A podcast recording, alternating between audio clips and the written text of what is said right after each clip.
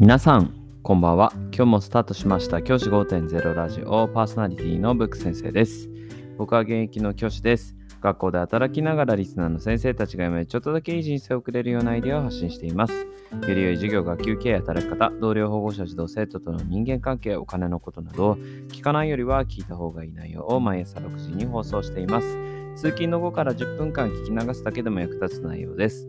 一人でも多くのリスナーの先生たちと一緒に良い教師人生を送ることが目的のラジオです。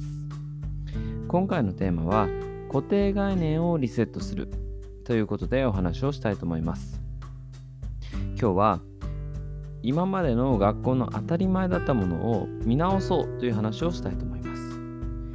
今日見直したいなと思うのは板書です。先生方は板書を取られているでしょうか？板書って今改めて考えたいんですけど目的は何なんでしょうか？板書黒板に書く作業の目的は何なのか？何なのか？僕はですね3つの機能があると思っています。1つ目は学習の中でどうしても児童生徒に伝えたい内容を書いてまとめたもの。2つ目は児童生徒の考えを整理してそれを要点をまとめて黒板に書いて次の発想を促す。3つ目が問題を解いてその解いた解く過程を確認するためのもの。この3つあると考えています。その中で1番に関して教師が伝えたい情報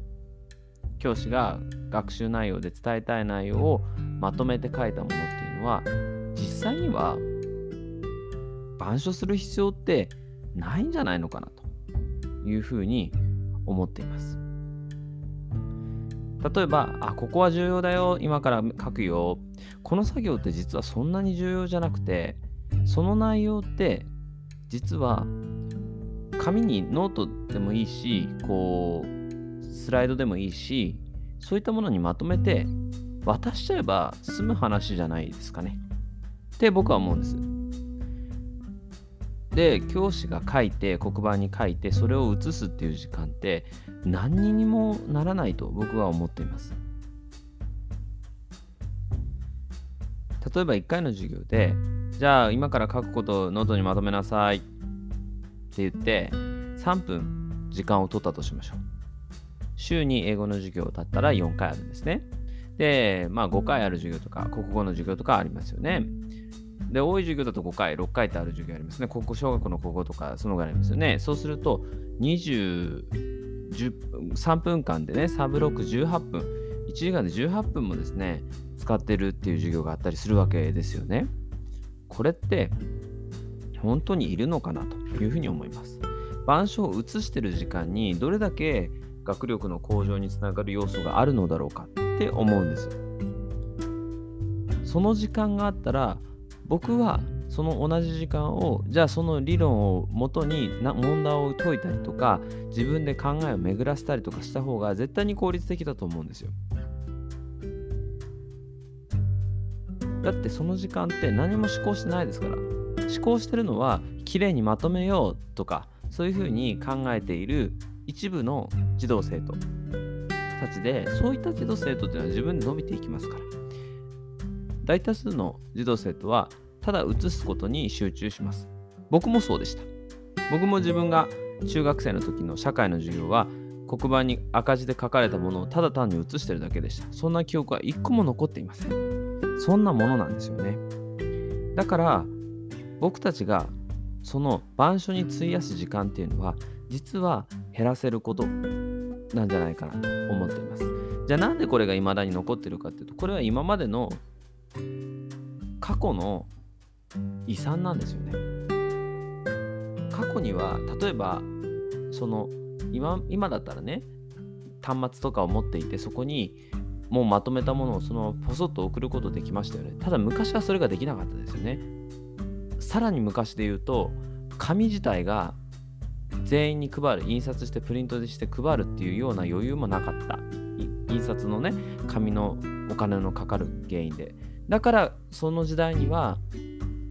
先生が黒板に書いたものを生徒が持ってきてるノートに移す。これが当たり前でした。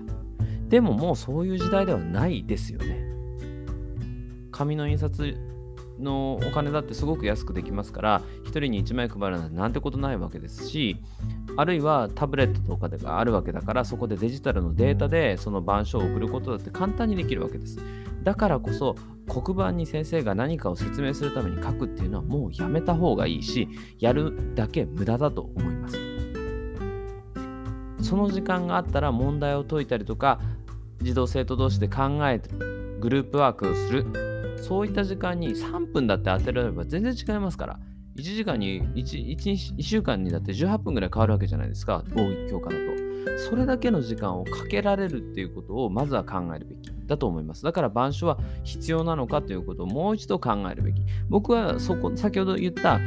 生徒の意見をまとめるっていうのはもしかしたら黒板で向いてる要素もあるかもしれないなというふうにも思っています。それも最近だとね、タブレットでできるようになってきてますけど、まずそこはまだそこはあの役割としてあるかなと思います。あとは解くプロセスを見せる。これも実はもうタブレットとかで画面録画していくはできるんですけど、ここの良さはまだ残してもいいと思います。ここの、なんでかというと、この今言った要点をまとめるっていうのと、答えを導くプロセスを見せるっていうのは、タブレットでもできるけど、ちょっと動きが高度なんですよね。だから、できるできないの差があると思うのでそこは置いておいてただ伝えたい情報学習内容をまとめるって書いておくっていうのは紙でもできるわけですし事前に準備できるわけですからそこをなるべく減らしていくことが授業をスリム化して児童生徒にとって本当に役に立つ授業っていうのにつながると思います。これから先生方もしじゃあ今から書くことせっていうことをやられてる先生いたら、もうそれはやめましょう。時間をその分、児童生徒にあげましょう。その方が絶対に学習効果も高まると思います。じゃあ今日はこの辺で、起立で着席、さよなら、また明日。